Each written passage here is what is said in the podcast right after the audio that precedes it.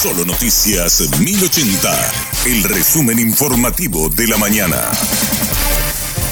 Hola, soy Susana Arevalo y este es el resumen informativo de la mañana. La policía investiga a dos personas por la estafa con la venta de entradas para el concierto que se realizó el viernes en la Nueva Olla. El comisario Julio Vera reportó que los primeros informes de la investigación fueron remitidos a diferentes unidades fiscales para los procedimientos correspondientes. El monto de la estafa asciende a 2 mil millones de guaraníes. Estas personas habían creado un grupo de WhatsApp y una de ellas se encargaba de recepcionar o de promover las entradas más baratas para este concierto. Estas personas eran incluidas en un grupo de revendedores. Estas dos personas, una se encargaba de cantar y la otra de, distribuir las entradas. Eh, solicitaban, por supuesto, que no se dé el nombre de los responsables de conseguir las entradas. Entonces este grupo continuaría y facilitaban un número de cuenta y un número de teléfono para realizar los giros correspondientes. Una vez que se hacía el depósito, el giro correspondiente, estas personas facilitaban ya sea el link o el código de confirmación de las entradas correspondientes.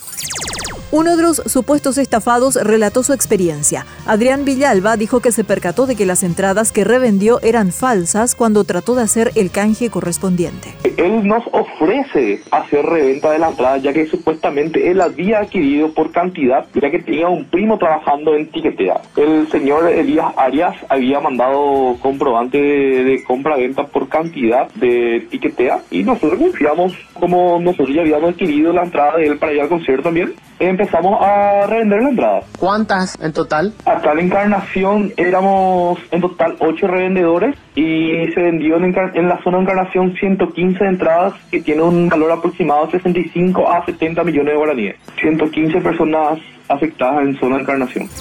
A las 23.59 horas de hoy expira el plazo para que se presenten los postulantes a la Fiscalía General del Estado. El Consejo de la Magistratura quiere remitir la terna al Poder Ejecutivo en los primeros días de diciembre. El objetivo es finiquitar el proceso antes del inicio del receso parlamentario previsto para el 20 de diciembre. El presidente del organismo, doctor Oscar Pacielo, destacó la transparencia en todo el proceso y adelantó que hay otros importantes concursos pendientes de convocatoria. Hoy es todo transparente y público, desde el inicio hasta el final. Las deliberaciones de los miembros del Consejo son públicas, los votos que emiten son fundados y al, públicamente expresados ya nada se realiza, no en clandestinidad, sino en cuatro paredes. Entonces, esa circunstancia de mucha exposición a mucha gente que a lo mejor está acostumbrada a otro tipo de manejos hace que opte por no presentarse. Aquí el que se presenta está expuesto a la consideración ciudadana desde su postulación y hasta que se termine el concurso. De igual manera, los miembros del Consejo también estamos expuestos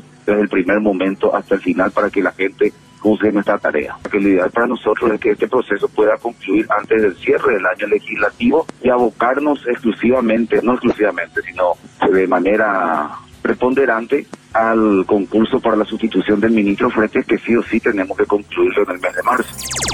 La adolescente que fue baleada por su compañero de colegio en Nueva Italia se recupera favorablemente. Presenta algunos avances positivos, según el doctor Agustín Saldívar, pero aún queda mucho para su recuperación total. Ella fue estubada esta mañana temprano, le visitamos en la urgencia, se conversa con ella. Por supuesto no tiene una voz potente, ella está saliendo del respirador, respira así espontáneamente, maneja bien sus secreciones. Ella es sometida a una eh, kinesioterapia neuromuscular todos los días, todos los días recibe motivación. Lo único que persiste en ella es una fístula en el cuello y que nosotros lo vamos a manejar médicamente por el momento y también, eh, digamos, con este con este apoyo kinesioterápico que es lo más relevante de manera que ella pueda este, tener más avance en lo que ella tiene de positivo es que la pierna derecha moviliza activamente la pierna izquierda toscamente, el miembro superior derecho empieza a tener algunos movimientos no tan finos, pero ya tiene. Ella manifestó esta mañana, le pregunté si ella siente su, su brazo izquierdo. Ella dice, yo tengo la sensación, pero no puedo mover. Entonces, son cuestiones, eh, digamos, de avances positivos que estamos observando en ella, pero hay que trabajar. Dos de los heridos en el atentado terrorista en Turquía siguen graves. La policía realizó varios procedimientos y está tras los autores materiales e intelectuales del atentado. Lara Villalón de la Alianza Informativa Latinoamericana actualiza la información. La policía turca, en una redada policial, ha detenido a más de 20 sospechosos, entre ellos a una mujer de mediana edad que supuestamente habría colocado una bolsa con explosivos en el centro de Estambul. La redada policial se produjo justamente en el mismo barrio donde ocurrió el ataque y se ha requisado un arma y mucho dinero en efectivo. El gobierno turco asegura que detrás de este ataque terrorista se encuentra el PKK, la guerrilla kurda presente en Turquía, y también vincula a otro grupo, el PID, relacionado con el PKK, que opera en el norte de Siria. Justamente, el ministro de Interior turco, Süleyman Soylu, asegura que fue en el norte de Siria donde se dio la orden para este ataque. Respecto a los heridos en el ataque terrorista, la mayoría ya han salido del hospital y dos continúan en situación grave siendo atendidos en centros de la zona. Respecto a los fallecidos, se trataba de tres familias turcas, entre ellas una niña menor de tres años. Les informó desde Turquía Lara Villalón. Hasta aquí el resumen informativo de la mañana. Que tengas muy buen resto de jornada.